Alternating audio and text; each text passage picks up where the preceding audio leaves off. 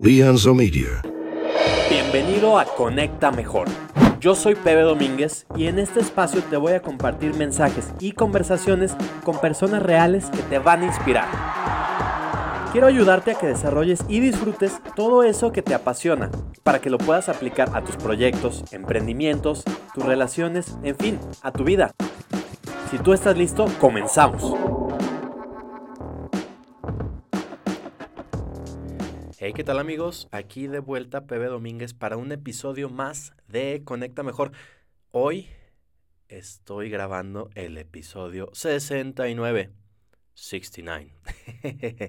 y sí, a lo mejor estuve pensando como, hmm, ¿cuál será una manera simpática, chistosa, curiosa de jugar con ese número? Y la verdad es que un poco me daba mm, como cosa, como decir, no, pero este podcast no es así, o tal vez yo no soy así, o, o lo que sea, lo que sea que te podrías estar imaginando. Y eso justamente me llegó una idea o me puso a pensar de, bueno, entonces, ¿cómo soy? ¿O cómo es mi personalidad? ¿Cómo es mi carácter? Todo eso. Y entonces dije, creo que muchas veces podría estar mm, como creyéndome esta idea de tu personalidad es esta, naciste con esa personalidad y siempre la vas a tener porque pues es como parte de, de ti. Y me puse a cuestionarlo un, rato y, y entre más lo pensaba, menos sentido tenía para mí esa idea como de mantenerme siempre con esa idea, como decir, mmm, si yo quiero aspirar a hacer algo, pero no va con mi personalidad, pues entonces nunca lo voy a poder hacer, no debería.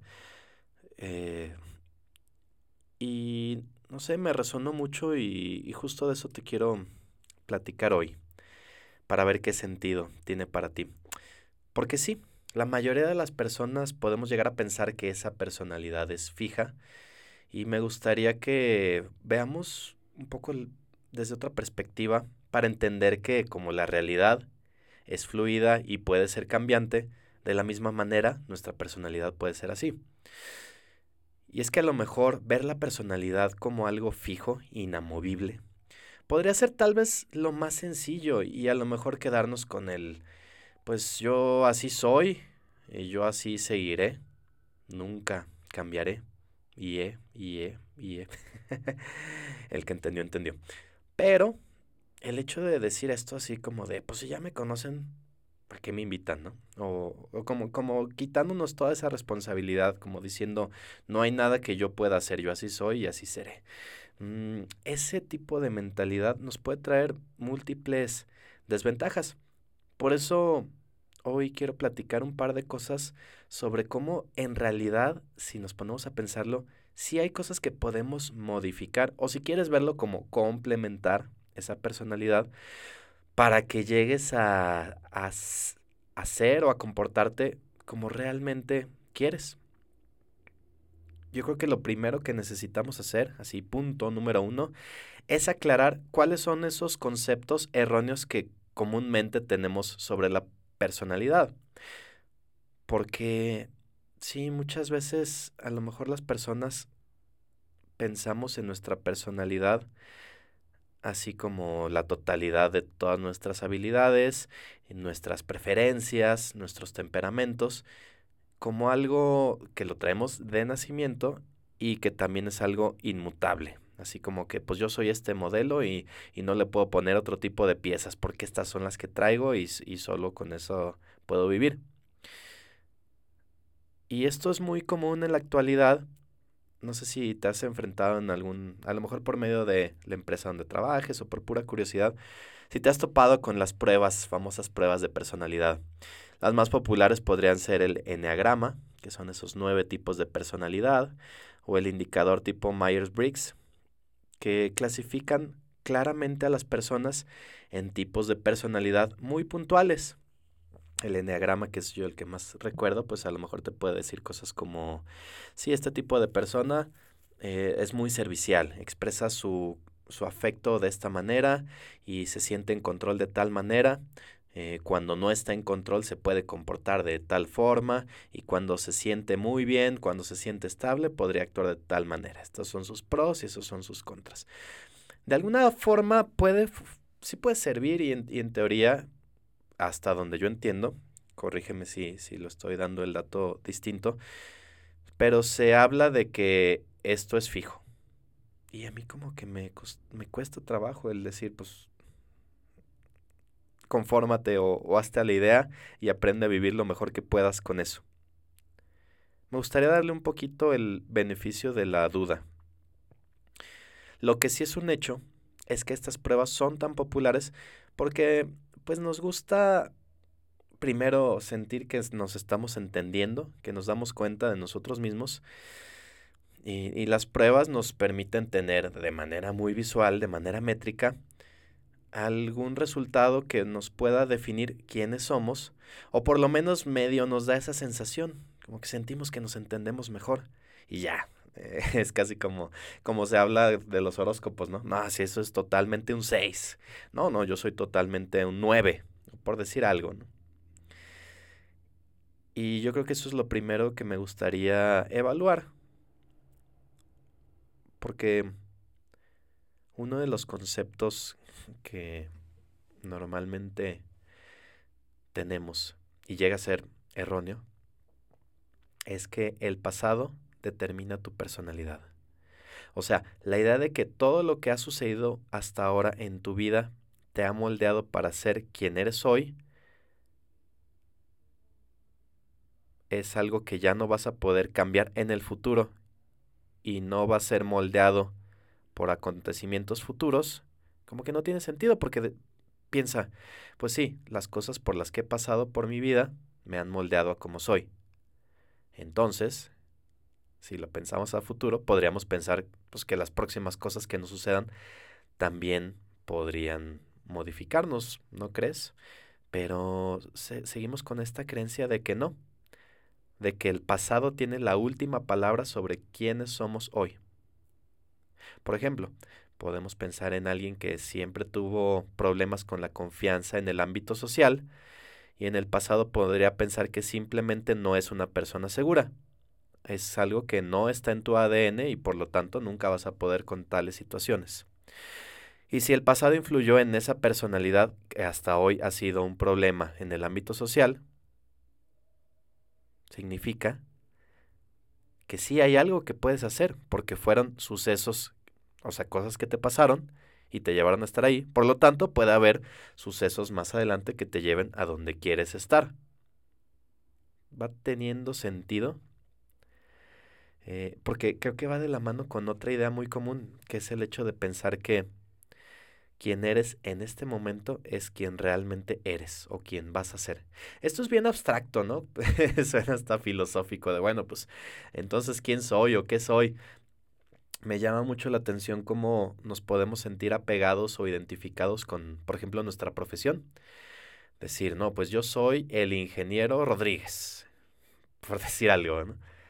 Y todo lo que yo hago tiene que ver con mi profesión. Trabajo en una empresa de ingeniería, en eso le dedico gran parte de mi tiempo. Por lo tanto, si hoy lo perdiera, pues como que me quitaría una parte de mí. Así nos comportamos, pero piensa, ok, Quiere decir que antes de que tú te dedicaras a eso, o antes de que tú te graduaras en esa ingeniería, ¿no eras tú? Ah, ¿verdad?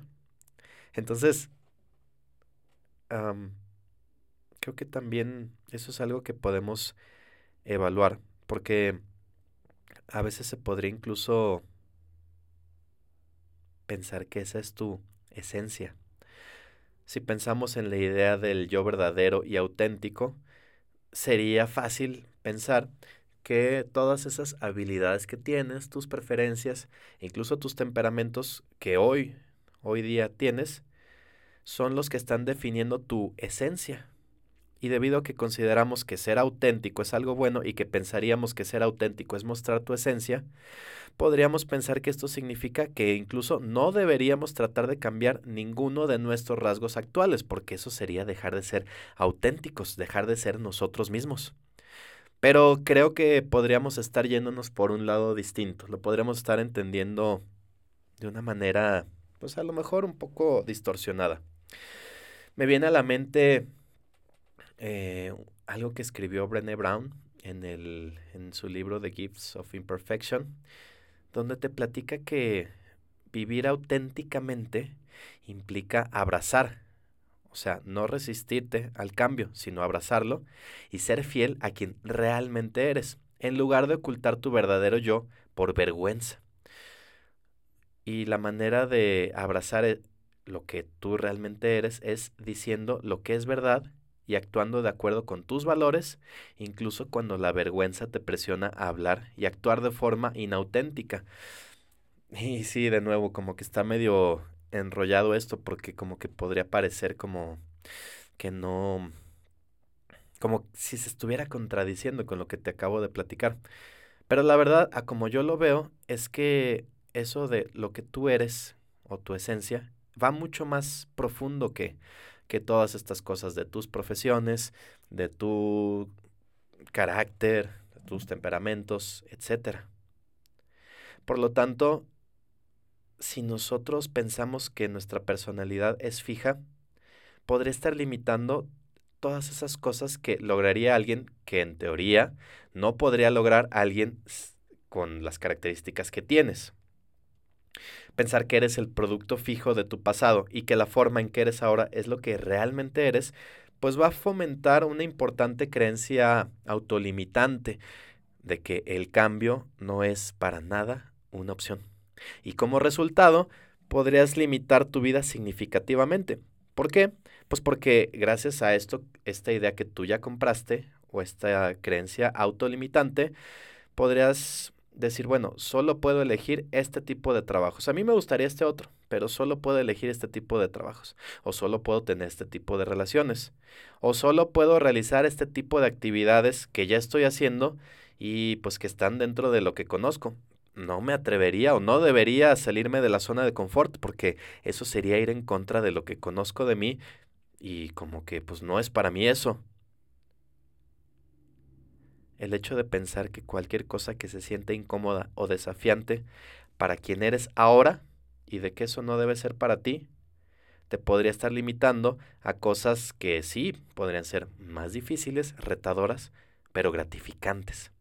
Y en la práctica esto parece conformarse con un puesto menor en el trabajo, porque el que preferiría tener pues es desalentador.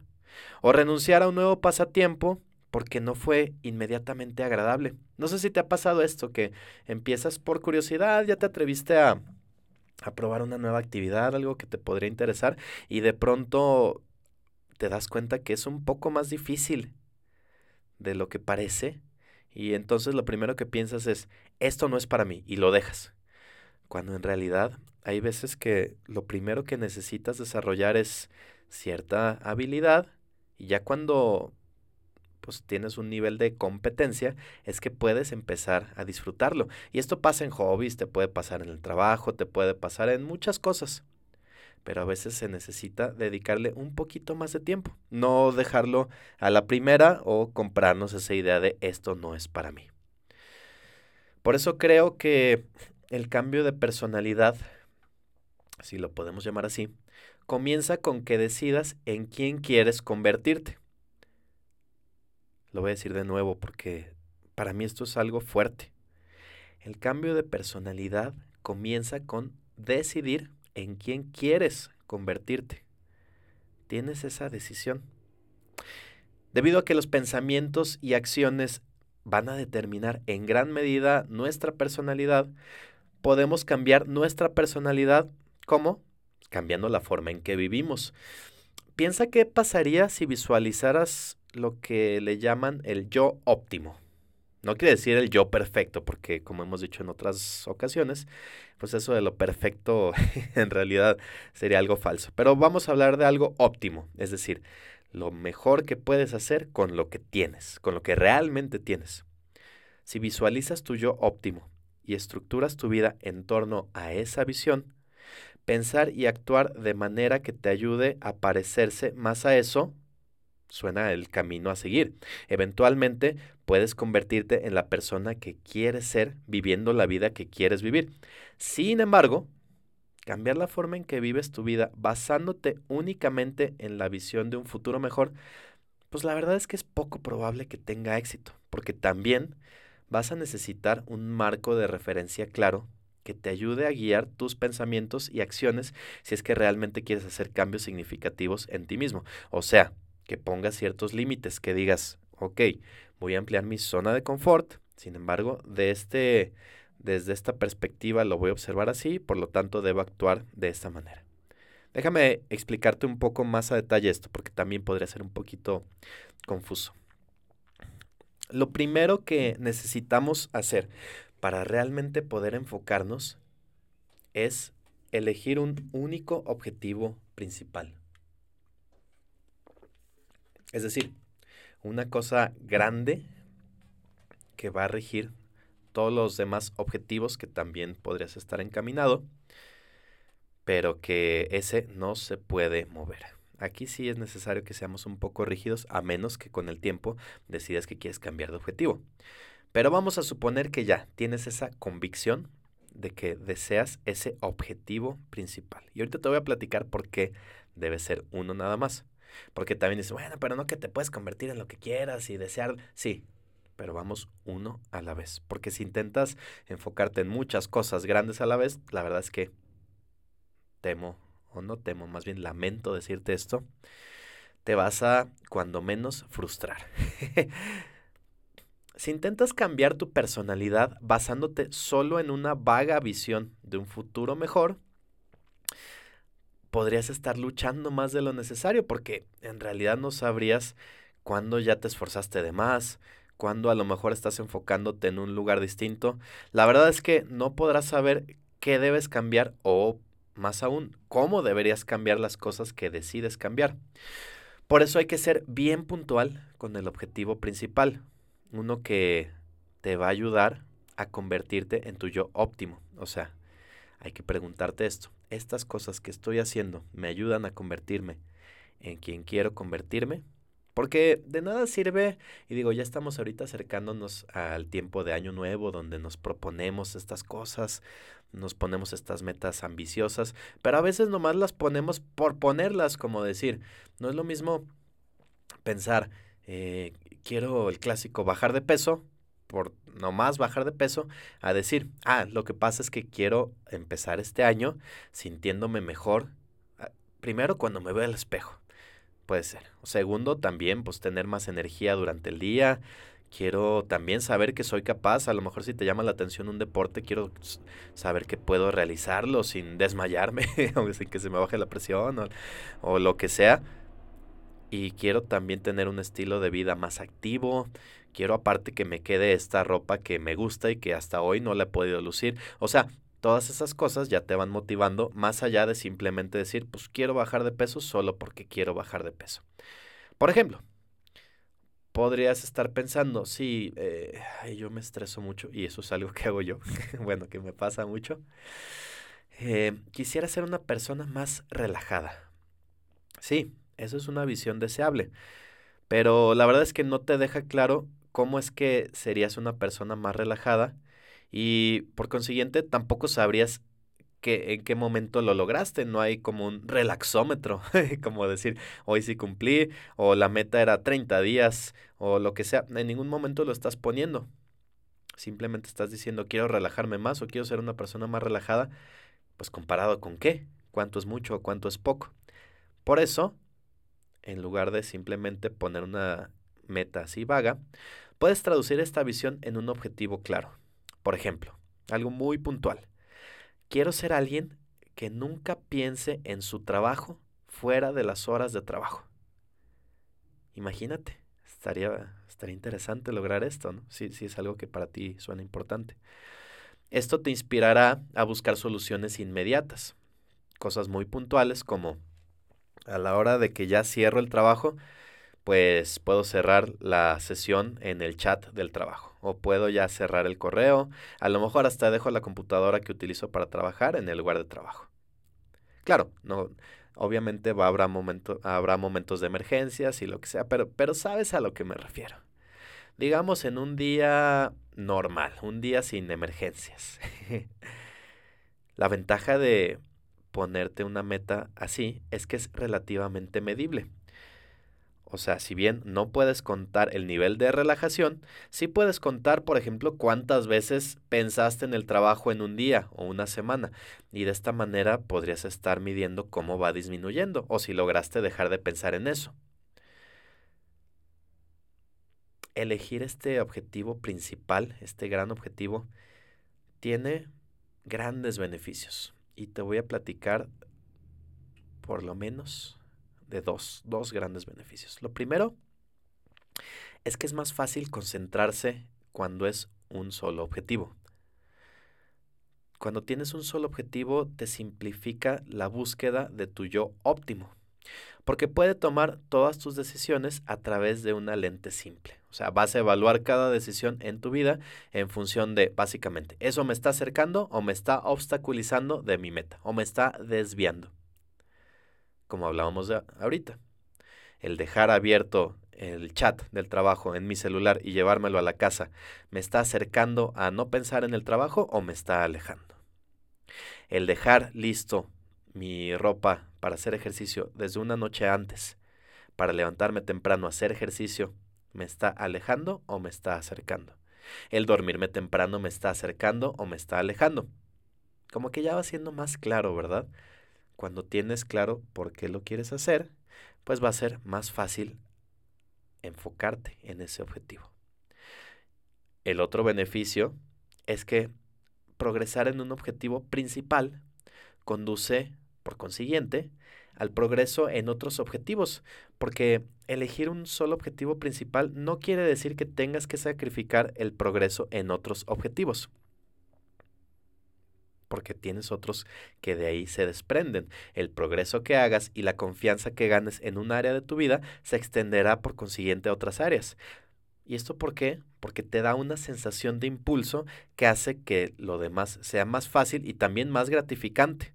Que hacer cosas difíciles e incómodas sea, te puedas motivar, porque primero vas ganando autoconfianza, vas ganando impulso y vas vas convirtiéndote o creyendo que tú eres esa persona que se pone metas ambiciosas, específicas y que ya las ha estado cumpliendo. Por lo tanto, es bastante probable que lleve a cabo este siguiente objetivo. No quiere decir que la victoria esté garantizada, pero sí que vas a tener mucho más impulso y que las probabilidades de que lo logres se elevan considerablemente. Por ejemplo, Imagina que has estado trabajando para lograr tu objetivo principal de obtener, digamos, un ascenso, un ascenso en el trabajo, un mejor puesto. Y para apoyar este objetivo, creaste el objetivo secundario de ponerte en forma. Y tú puedes decir, pero ¿qué tiene que ver? ¿A poco porque me vean más atlético me van a dar un mejor trabajo? Vamos a pensarlo un poquito más. ¿Cuáles serían otras consecuencias de ponerte en forma? Piensa que cuando estás en forma, cuentas con más energía para trabajar por más tiempo, más enfocado y tener mejores resultados en el trabajo. Específicamente en el trabajo, también puede ser en otras áreas, pero ahorita solamente estamos hablando de trabajo. Entonces, si estás logrando mejores resultados con una mejor actitud, es más probable que ganes ese ascenso. Por lo tanto, cada vez que tú vas al gimnasio, o que te quedas en tu casa a hacer ejercicio o donde sea que tú prefieras, te está ayudando a progresar hacia tu objetivo principal de obtener un ascenso en el trabajo, haciéndote sentir emocionado por progresar aún más y como resultado te va a parecer mucho más fácil adquirir el hábito de ir al gimnasio que si solo pensaras en ir porque pues, los demás dicen que ir al gimnasio es bueno. Si no tiene un motivo real, una motivación real para ti, pues va a ser más complicado. Pero si ya estás viendo que no solo te va a mejorar la salud, sino que incluso puede mejorar tu calidad o tus ingresos económicos, pues como que llama más la atención, te la vas a pensar un poquito más antes de quedarte dormido un día más sin ir a hacer ejercicio o sin comer bien o todo lo que tenga que ver con este objetivo principal. Entonces, bueno, si te he platicado que que es importante elegir una meta principal, podría causar de repente un poco de confusión, ¿no? Porque dices, bueno, ¿y, y cómo sé cuál es la buena, ¿no? Como, como si fueras este surfista que está esperando a que pase la ola buena. Bueno, es un poco más fácil de, de lo que podríamos pensar. Para considerar cuál es tu próxima meta principal, lo primero que necesitamos hacer es entender que esa meta va a requerir de tu yo óptimo, es decir, de que tus características estén funcionando de la mejor manera que puedes trabajar con lo que ya tienes o con lo que puedes tener. Si bien una meta que podrías lograr sin convertirte en tu yo óptimo, de todos modos te va a ayudar a crecer de alguna manera o de otra, pues una meta que no puedas alcanzar sin el hecho de haber convertido, de que te hayas convertido en tu yo óptimo, tiene muchas más probabilidades de producir el cambio que tú estás deseando. Digamos que quieres convertirte en una persona que escucha más, que tiene que es más amable y tiene más ese hábito de escuchar, es una persona equilibrada y también una persona más atenta. Un ejemplo de un único objetivo principal para convertirte en esa persona es convertirte en terapeuta, por ejemplo. Debido a que no puedes ser un terapeuta efectivo sin tener estas cualidades de amabilidad, de ser equilibrado, de ser atento, pues requieres este tipo de características. Tendrás que convertirte en la persona que deseas ser para alcanzar su objetivo. De otra manera, por mucho que digas, pues yo quisiera convertirte en, convertirme en eso, pues una cosa debe alimentar a la otra. Es decir, unas, una meta clara que no puedes lograr si no cumples todo lo anterior, te motiva a que cumplas cada uno de los puntos anteriores, de las metas secundarias. Al mismo tiempo, hay que tener otra consideración, y es que hay que, comprometerse a completar la meta a cualquier costo. Además de elegir tu objetivo principal, también es importante comprometerte a que sí o sí completes ese objetivo, no solo intentarlo. Claro, no se trata de que si no lo conseguiste, pues ya todo el mundo se caiga y te frustres y no lo quieras volver a intentar. No, pero es muy diferente cuando intentas algo solo por intentarlo y cuando lo intentas con el objetivo de sí lograrlo, independientemente del resultado, pero que tu intención esté en que sí lo deseas lograr. Porque todo el mundo tenemos el poder de alcanzar esos objetivos. Pero si has alcanzado o no el objetivo, pues es el resultado de que si te has no solo esforzado, sino enfocado lo necesario. O sea, no hay obstáculos demasiado grandes para ti si estás dispuesto a hacer lo que es, es, necesario. Y parte de lo que es necesario es definir los objetivos principales para ti. Porque sí, no, tampoco se trata de que te pusiste un objetivo principal para cosas que, que a lo mejor tú podrías, o sea, que no, que a lo mejor no son congruentes con otras cosas que tú estás trabajando, entonces pues ahí tú te estás mm, a lo mejor impulsando o destinando a que no triunfes en esa meta. Por eso es necesario tener esta congruencia. Si solo te comprometes a intentarlo, reconoces que si las cosas se ponen difíciles te vas a rendir. Comprometerse a completar la meta, por otro lado, significa que el fracaso no es una opción y que harás lo que sea necesario para tener éxito. Y esta es la única forma garantizada para que logres ese objetivo. Entonces, una vez que ya lo definimos, ¿cómo es que necesitaríamos actuar hacia el objetivo principal? Pues necesitamos alinear tus comportamientos y tus decisiones con tu objetivo para que puedas cambiar las formas que hasta hoy te han estado limitando y la manera en que piensas sobre ti. ¿Y eso cómo lo hago? bueno, te voy a compartir una serie de estrategias, vamos a llamarle estrategias, que te van a permitir tomar decisiones enfocadas a esos objetivos. Y básicamente estas son estrategias estándar que le puede servir a cualquier persona que esté, que quiera mantener esa motivación, ese enfoque y pues básicamente esta energía, este impulso para lograr las cosas que ya decidiste que quieres lograr. Lo primero pues tiene que ver con esta parte de energía, ¿no? ¿Y cómo lo vas a hacer? Bueno, pues lo primero que necesitamos no, nada de esto que te voy a comentar es, no quiere decir que lo tengas que cumplir punto por punto, pero sí, vaya, no te va a estorbar. Lo primero que te puedo recomendar es acostarte o levantarte, o si más bien acostarte y levantarte más temprano. Y no me, no me refiero a que sigas a ciegas el, el libro del club de las 5 de la mañana solo por seguirlo, o, o, o que es sinónimo de esto, de que el que ayuda, al que madruga Dios lo ayuda, sino de que el hecho de que puedas usar el tiempo extra de la mañana te va a enfocar mucho más a tus objetivos. Es el momento en el que tienes menos distracciones, que nadie más está esperando nada de ti, no vas a recibir llamadas. Y a lo mejor no quiere decir que sea a las 5 de la mañana, pero si normalmente te levantas a las 8 y ahora decides levantarte a las 7, vas a tener una hora extra de no distracciones cuando antes no la tenías. Y tú puedes decir, bueno, pero pues es una hora extra, pero si me duermo una hora antes, al final es lo mismo. No necesariamente, porque fíjate, si te comprometes a acostarte también, digamos, si te levantas una hora más temprano, también te acuestes una hora más temprano, vas a tener menos tiempo libre, sí, por la noche, pero el hecho de que tú sepas que en la noche tienes menos tiempo libre te va a presionar para que utilices ese tiempo de inactividad en cosas más reparadoras y gratificantes. O sea, si sabes que te quieres acostar más temprano, pues el tiempo que tienes ahí disponible es más probable que decidas enfocarlo en cosas que te hacen bien, como puede ser pasar tiempo con tu familia o algún hobby que a ti te pues te ayude a reponer en lugar de digamos acostarte a ver un programa de televisión sin sentido, un episodio tras otro tras otro.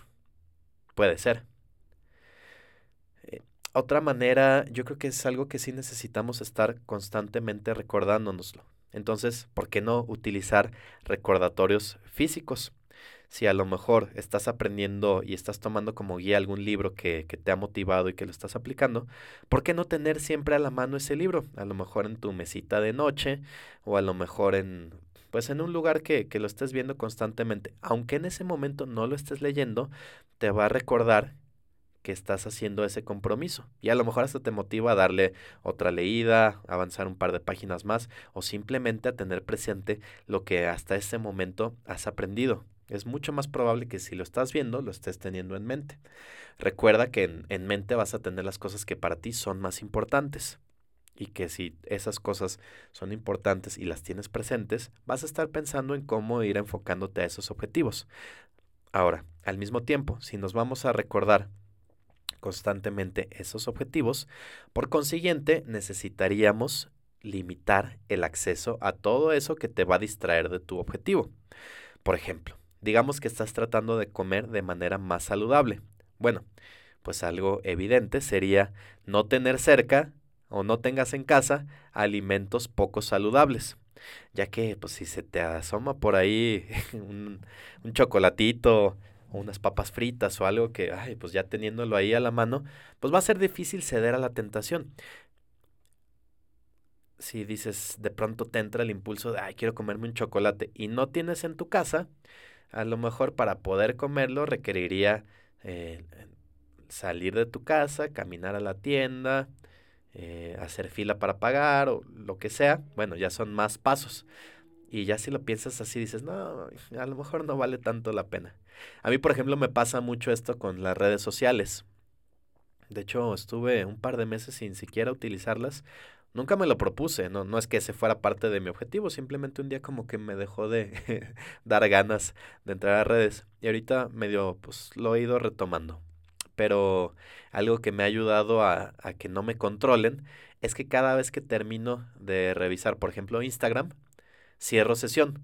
No es que elimine mi cuenta, ni siquiera sé si se puede, pero básicamente cierro sesión y cierro la aplicación en mi teléfono. Esto quiere decir que si de pronto siento como ese impulso, que ya rara vez me pasa, pero si sintiera el impulso, la necesidad de ver qué hay en Instagram, pues necesitaría abrir la aplicación, poner mis datos de inicio de sesión, que le puse que no me recuerde mis datos para que sea, para que tenga que teclear otra vez mi usuario, mi contraseña, todo, sea un paso más. Y muchas veces el simple hecho de pensar en hacer esos pasos adicionales hace que digan, ah, ni siquiera tenía ganas de, de abrirlo. Y aparte, pues si está cerrada la sesión, no me llegan notificaciones, lo cual evita otro tipo de distracciones. Simplemente con el hecho de cerrar mi sesión en redes sociales, he podido ganar pues mucha más claridad y, y no sentir ese impulso por distraerme en ese medio. Y sí, a lo mejor te sirve para trabajar. Algunas personas, algún tipo de trabajo. Pero seamos sinceros, muchas veces solo lo utilizamos para distraernos. Y no es malo que estemos distraídos, pero pues bueno, tú podrás decidir en qué te distraes y cuánto tiempo. Pero sí, si quieres lograr cierto objetivo, te va a quedar más claro cuáles son esas cosas que necesitas eliminar. Por ejemplo, si te quieres dormir temprano, pues sería ilógico pensar en que a cierta hora vas a prender la televisión a ver una serie o abrir tus redes sociales o lo que sea. Suena hasta incongruente, ¿verdad? Entonces, bueno, si ya tenemos eso, otra cosa que a mí me ha funcionado mucho es escribir. Escribir intencionalmente y, y, esto te ayuda a que puedas modificar o tomar otros tipos, otras perspectivas, otras maneras de pensar. Para mí escribir es una manera de mantenerme en contacto con mis ideales y también con mi visión del futuro. Porque por un lado, no solo es que me recuerde las cosas a las que me he comprometido, sino también es una manera que a mí me es, me es muy útil para procesar información y también para cambiar la forma en que pienso acerca de mí, acerca de mi vida y de las cosas que están pasando. Para mí sí hay momentos en los que no entiendo qué, qué está pasando, simplemente siento como esa inquietud, incluso eso que, que hoy tan comúnmente le llamamos esa ansiedad y vaciar las palabras en papel y ver las cosas ahí enfrente, pues a lo mejor se ve como algo retador, pero se ve como algo que puedo descomponer en pasos y abordar uno a uno las cosas que yo decida abordar y las cosas que no, a poder descartarlas, una a la vez, pero ponerlas en papel te ayuda a verlo como algo puntual. Contrario a que si solo lo tienes en la mente, se siente como algo abstracto que ni siquiera puedes dimensionar y casi siempre lo dimensionamos como algo mucho mayor de lo que en realidad es. Por eso creo que es importante, de igual forma, reservar tiempo para escribir y escribir de manera intencional. Pensar sobre las cosas desde una perspectiva con, con, una intención más grande o más enfocada de lo que normalmente hacemos. Pensar en prácticas, en, o sea, para... En, en qué cosas vas a hacer para obtener esas distintas formas de pensar. Por ejemplo, si escribes en tu diario, en tu journal, como, como tu futuro yo, o sea, como que eres esa persona que ha, ha, conseguido esas cosas que hoy te estás proponiendo, te puede ayudar a aprender a pensar más como esa persona, como en ese futuro. Y escribir sobre las cosas por las que estás agradecido al mismo tiempo de cosas que ya pasaron, te puede aumentar la gratitud en un montón de áreas de tu vida. Es increíble cómo el hecho de tener gratitud a la par te puede dar esa motivación para seguir eh, deseando o enfocándote en cosas. Y gratitud puede ser de lo que sea. Puede ser el hecho de que hoy te levantaste, eh, que pudiste levantarte de la cama, y eso significa que tienes una cama, significa que pudiste dormir. Eh, si te levantaste con hambre, pues significa que tu cuerpo está funcionando bien.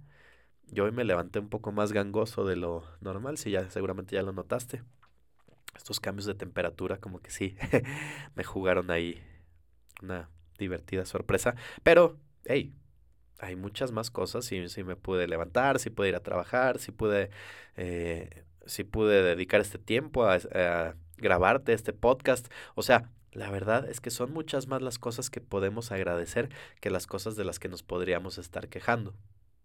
Y no quiere decir que las vayamos a ignorar. Incluso esas cosas que te molestan o que te están incomodando, puedes escribirlas también en tu diario y tenerlos ahí registrados. Porque, bueno, a mí algo que me pasa es que cuando vuelvo a leer esas páginas, me gusta saber que he superado ciertas cosas. Decir, ah, mira, hace un tiempo eso me molestaba y hoy ya no me molesta. O hace tiempo estaba teniendo estos problemas y hoy sé que ya los resolví. Entonces eso te ayuda a tener una proyección, a seguir reforzando esa idea de las cosas que realmente son importantes, me he enfocado en superarlas y las cosas que que a lo mejor no eran tan importantes, pues ahí quedaron, pero no afectaron realmente. Entonces por eso es bueno tener eso, porque la mente no, no te va a dar para tener todo. Digo, a menos que tengas una mente prodigiosa, es difícil que te acuerdes así de absolutamente todo. Por eso, pues mejor escribirlo, ¿no? Y bueno, hablando de estas cosas que, que a lo mejor te ayudan y, o sea, o que más bien a veces te presionan esta, este asunto de la presión, creo que la podemos utilizar a que nos ayude, que sea eh, un factor, un impulso adicional. Pensemos en cómo podemos tener una presión, si lo quieres llamar presión, yo prefiero llamar motivación, para completar tus objetivos, para que tengas ese impulso y al mismo tiempo puedas ser más flexible y tengas una mayor creatividad en la forma en la que superas los obstáculos. Es ahí cuando se desarrolla la creatividad, porque al forzarte estratégicamente a tener una mayor presión, te puedes obligar a cumplir rápidamente objetivos que de otro modo nunca alcanzarías o que te llevarían mucho más tiempo. Mm, hay esta ley de llamada ley de Parkinson que dice que el tiempo que tengas estipulado para realizar una tarea es exactamente el tiempo que te va a llevar a hacerla. O sea, si, si tú dices, voy a limpiar mi casa y tengo una semana para hacerlo, pues probablemente vas a procrastinar, vas a ir ratito en ratito, a lo mejor vas a durar uno o dos días sin empezar y al final lo vas a terminar en efectivamente la semana que te habías propuesto. Por el contrario, si dices, no, es que tengo varias cosas que hacer, voy a recibir visitas o lo que sea, pues tal vez no te, no te dé mucho tiempo, no lo procrastines y digas, me voy a poner a limpiar ahorita y en dos horas que tengo disponibles, pues lo que alcance. Y te sorprendería ver que la mayoría de las veces o lo terminas por completo o casi por completo. Entonces, el hecho de a veces ponernos ese tipo de presiones nos puede ayudar mucho. Por ejemplo, podrías, si estamos hablando de que quieres terminar una meta o un proyecto en tu trabajo, le podrías decir a tu jefe que lo podrías tener en una fecha desafiante. Sí realista, pero desafiante. O tal vez otra forma de hacer esto es poniéndote bajo restricciones financieras. Por ejemplo, decir, eh, quedar con un amigo a decirle, mira, si yo no logro esta meta en tal fecha, tú te quedas con tanto dinero mío. Una cantidad. Puede ser poca o mucha, tú lo decidirás, pero que sea lo suficiente para motivarte a no querer perder eso. Recuerda que estamos más orientados a evitar la pérdida que a maximizar la ganancia. Por lo tanto, pues si hay cosas que perder adicionales, si tú te pones un poquito más de esa presión, capaz, capaz que sí van a aumentar. Es más, te garantizo, que aumentan las posibilidades de que lo logres con mejor resultado y en menor tiempo de lo que esperabas. Podrías cambiar esa manera en la que piensas de ti mismo. Y bueno, como hablábamos al final, esto de cambiar de personalidad y todo eso, probablemente no es lo que te estabas imaginando, sino a lo que me refiero es a este punto de pensar, ok, Normalmente con la personalidad que yo ya dije que tengo o con la que me identifico, normalmente no lograría tales objetivos. Pero con estos cambios que acabamos de platicar, esto lo podríamos reevaluar y saber que podemos alcanzar más cosas de las que inicialmente creíamos posible.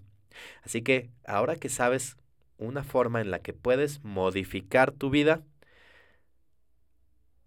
hay una cosa igualmente importante que necesitas tener en cuenta desde hoy y en adelante para el futuro. Y es que no hay un punto final, no hay un momento en el que digas, ya mejoré todo lo que necesitaba mejorar, ya aprendí todo lo que necesitaba aprender. No. Todo el tiempo hay una persona a quien vas a conocer y que te va a mostrar algo que no sabías, siempre alguien va a saber algo que tú no sabes y lo que puedes aprender, o cada situación va a tener algún reto que te va a aportar a tu vida. El fin de trabajar en tu objetivo principal no es como tal alcanzar un futuro ideal en el que simplemente puedas llegar sabiendo que lo lograste y relajarte y disfrutar de la felicidad permanente, porque eso no existe. No es como que ya llegaste a la meta y finalmente hiciste suficiente trabajo y ya te puedes retirar y disfrutar de lo que te resta de vida. No funciona así. En mi opinión esto no es posible. En la vida no hay un punto final en el que ya hayas hecho todo lo que tenías que hacer o, que creciste lo suficiente como para no tener que seguir creciendo. Por lo tanto, pues ¿por qué no disfrutamos de los frutos, sí, de tu trabajo, pero no darlo por sentado y no sentir que ya eso es todo lo que te va a generar satisfacción, sino mantener esta curiosidad de ¿y qué más hay? ¿O qué más se puede mejorar? Sin que esto te llegue te lleve al otro extremo del perfeccionismo, que esa es otra cosa y ya lo hemos hablado, no me refiero a eso. Me refiero a que con esa manera realista puedas entender que hay otras cosas que puedes seguir evolucionando. ¿Cómo ves? ¿Eso tiene sentido para ti? Cuéntame qué te ha parecido este episodio. Y, si quieres que lo platiquemos, me puedes mandar un DM por Instagram a Pebe Domínguez o escríbeme un correo a pebe.lienzomedia.com. Y bueno, amigos, este fue el episodio número 69 de Conecta Mejor. Así que nos escuchamos por aquí muy pronto. Adiós.